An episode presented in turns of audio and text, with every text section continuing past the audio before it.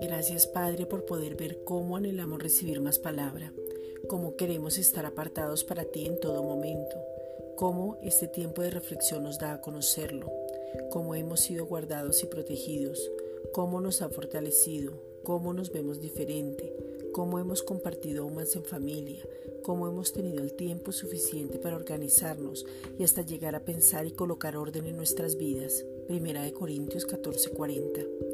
Este tiempo es un tiempo de orden para que haya expansión. Génesis 1.6. Llegó el momento de establecernos y madurar en Cristo para poder desarrollarnos y continuar hasta la meta, volvernos expertos en la palabra de justicia y madurar. Hebreos 5 versículos 13 al 14. Padre, gracias porque estamos en el cuerpo de Cristo. Tenemos una nueva familia y podemos vernos como cada uno es. Somos diferentes pero al mismo tiempo uno. Colosenses 1.24.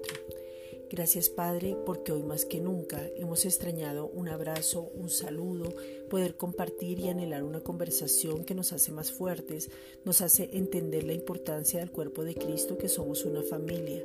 Primera de Tesalonicenses 2.17. Ahora podemos entender cuando el apóstol Pablo decía, anhelo ir a vosotros.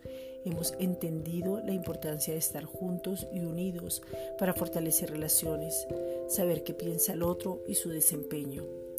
Padre, te pedimos en el nombre de Jesucristo que seamos entendidos en los tiempos. Primera de Crónicas 12:32. Y veamos las señales claramente que seamos entendidos de tu voluntad que es tu palabra. Romanos 12, versículos 1 al 2.